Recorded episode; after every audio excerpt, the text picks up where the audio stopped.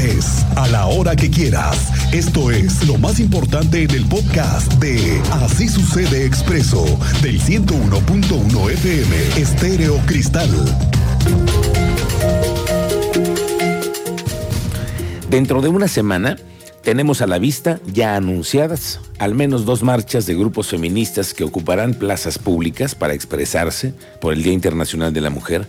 Las convocatorias son públicas, están en redes y se está pidiendo además a la prensa que sean mujeres las que cubran los eventos. El llamado a que estas protestas no vulneren a terceros es un llamado es un llamado de las autoridades, ya lo pidió el gobernador, ya lo mismo la secretaria de gobierno, pero las manifestaciones se van a desarrollar la próxima semana. El subsecretario de Gobierno, Martín Arango, dijo que las mujeres pueden expresarse libremente en Querétaro, que estarán atentas a las movilizaciones ese día y lo que también ayer nos adelantó la secretaria de Gobierno, Guadalupe Murguía, sobre la detección, detección de mujeres que vienen de otros estados para sumarse a la protesta y en algún caso buscar reventar las manifestaciones. Esto fue lo que dijo el subsecretario. Bueno, la, Secretaría de Gobierno estará actuando principalmente a través de la Subsecretaría de Desarrollo Político y de la Subsecretaría de Derechos Humanos.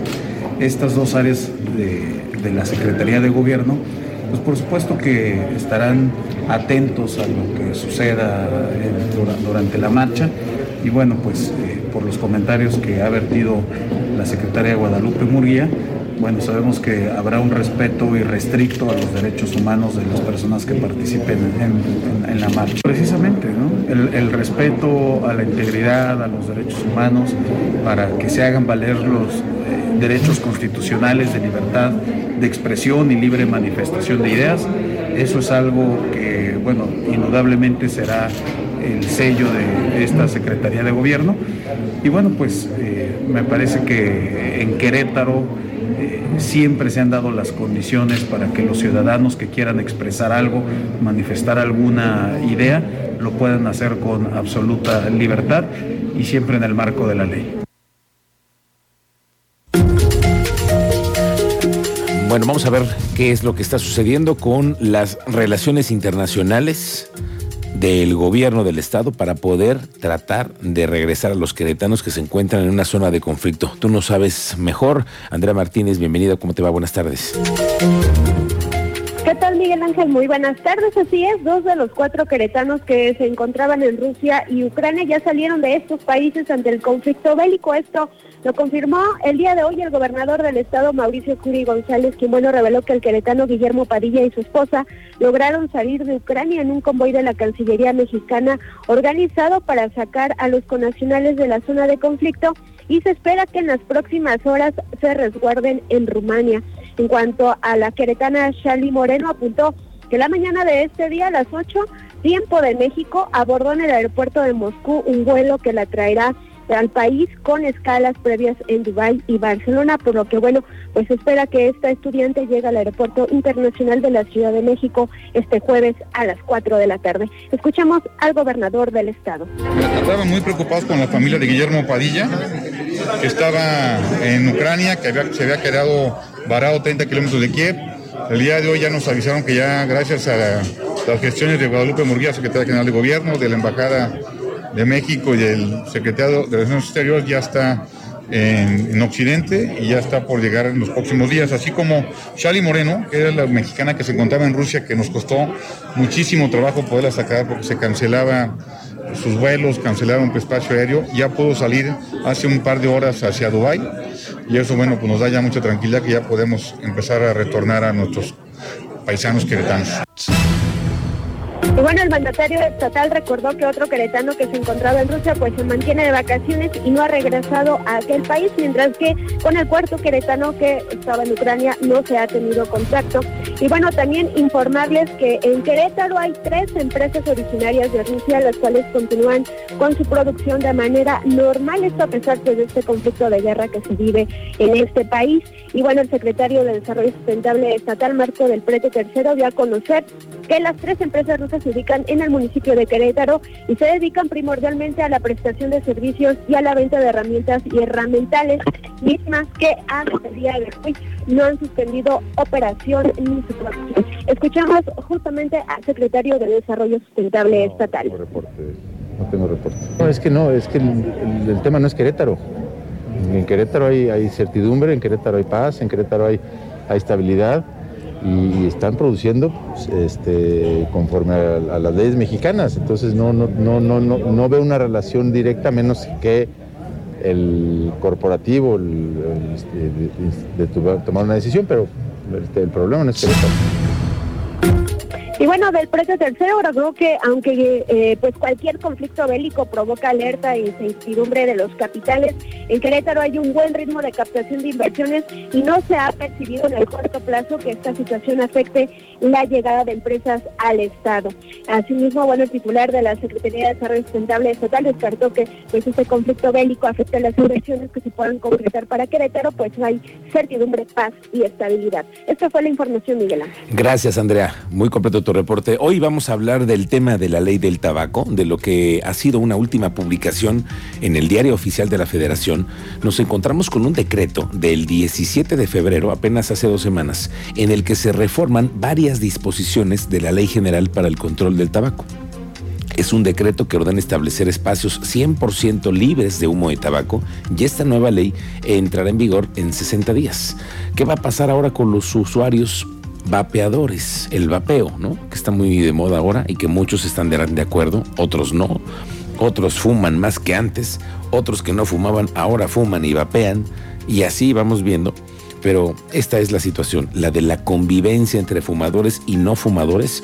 Hoy hablaremos de ello con un abogado que nos explicará mucho más este espacio, este decreto por el que se tendrán que adecuar los espacios públicos. Pero eso a mí no me quita que ande una penita en mi corazón. Y tengo celos de todos los que a ti te miran pasar caminando. Bueno, maestro Pepe Aguilar y los que lo contrataron, buen multón que se llevaron por haber no haber respetado las condiciones sanitarias. Cristian Lugo. Sí, se excedieron en el aforo y algunos otros protocolos que no se cumplieron. Lo mismo pasó con Alejandro Fernández. En Juriquillas, Se les sí. pasó la mano con los aforos y la Dirección de Inspección a Comercio y Espectáculos en el municipio va a aplicar una multa de hasta 2 mil UMAS, que más o menos convertidos los UMAS son 192 mil pesos, casi los 200 mil a los organizadores del Jaripeo Sin Fronteras del artista Pepe Aguilar. Y es que el permiso otorgado permitía un aforo del 50%, el cual fue rebasado el viernes pasado ahí en la Plaza de Toro Santa María, además de que se detectó una obstrucción de pasillos por parte de Protección Civil. Las autoridades dijeron que van a seguir en alerta respecto a la sanción de los organizadores del evento de Alejandro Fernández en Juriquilla, que también ya fueron notificados los empresarios. Total que es una de multas en el municipio por el tema de los conciertos. Qué bárbaro, ¿no? Se informa que sí contaba el evento con permiso correspondiente por la autoridad municipal al cumplir con los requisitos que marca el reglamento de espectáculos y con la autorización de un aforo al 50%, que era el escenario al momento de la autorización, 50% de todo el aforo que tiene la Plaza de Toro Santa María del pueblito. En todo momento, el personal de la Coordinación de Protección Civil Municipal y la Dirección de Inspección en Comercio y Espectáculos se mantuvo atento al desarrollo de dicho evento, por lo que se levantaron las actas de, eh, correspondientes señalando las irregularidades y que en su momento permitirán establecer la sanción al organizador de hasta 2.000 UMAS, de acuerdo a la normatividad aplicable ante el no ajuste al escenario a que Bueno, así las multas con respecto a los eh, conciertos que se han estado desarrollando recientemente. Hay que observar los que vienen. Ahí viene uno en el Estadio Corregidora, que también van a tener que entrarle a la supervisión sanitaria, en fin, las cosas así para los de los espectáculos. Vamos contigo, Teniente Mérida. Acaba de suceder en Bernardo Quintana un tema con un motociclista de la Secretaría de Seguridad Pública. Cuéntanos, estás ahí, Teniente, buenas tardes.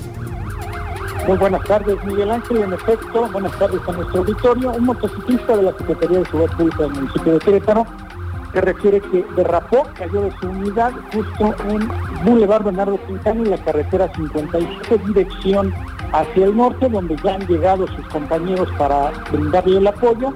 Están a la espera, creemos que de una grúa para poder llevarse la motocicleta y hace unos momentos les dimos parte a través de Expreso Querétaro Transmisión en Vivo, una persona baleada en Menchaca, uno trasladado por servicios de emergencia en un hospital. Más detalles más adelante, Miguel Ángel. Gracias, teniente. Estamos pendientes de tu cobertura. Mucha suerte. Estás en el lugar, en el momento de la cobertura que está sucediendo este hecho. Bueno, el municipio de Querétaro podría, en menos de dos décadas, duplicar su población en menos de dos décadas. Así lo dice el más reciente breviario demográfico del Consejo Estatal de Población. La más reciente medición del comportamiento poblacional de Querétaro dice que hay 12 municipios que presentaron tasas de crecimiento positivas, mientras que otros seis perdieron población en el último quinquenio. Platicaremos de eso más adelante. El gobernador Mauricio Curi le entró hoy al tema de las quejas de estudiantes de la Universidad Autónoma de Querétaro sobre el cobro excesivo de camiones de transporte suburbano, que ya lo habíamos denunciado aquí. Sí, señor. Ya le dio instrucciones al Instituto Queretano del Transporte para que realice este tipo de inspecciones. Hay que recordar que en un consejo universitario, representantes estudiantiles dieron a conocer su inconformidad por el cobro del transporte que se brinda en algunos municipios como Jalpan de Serra, Cadereyta, Arroyo Seco, entre otros.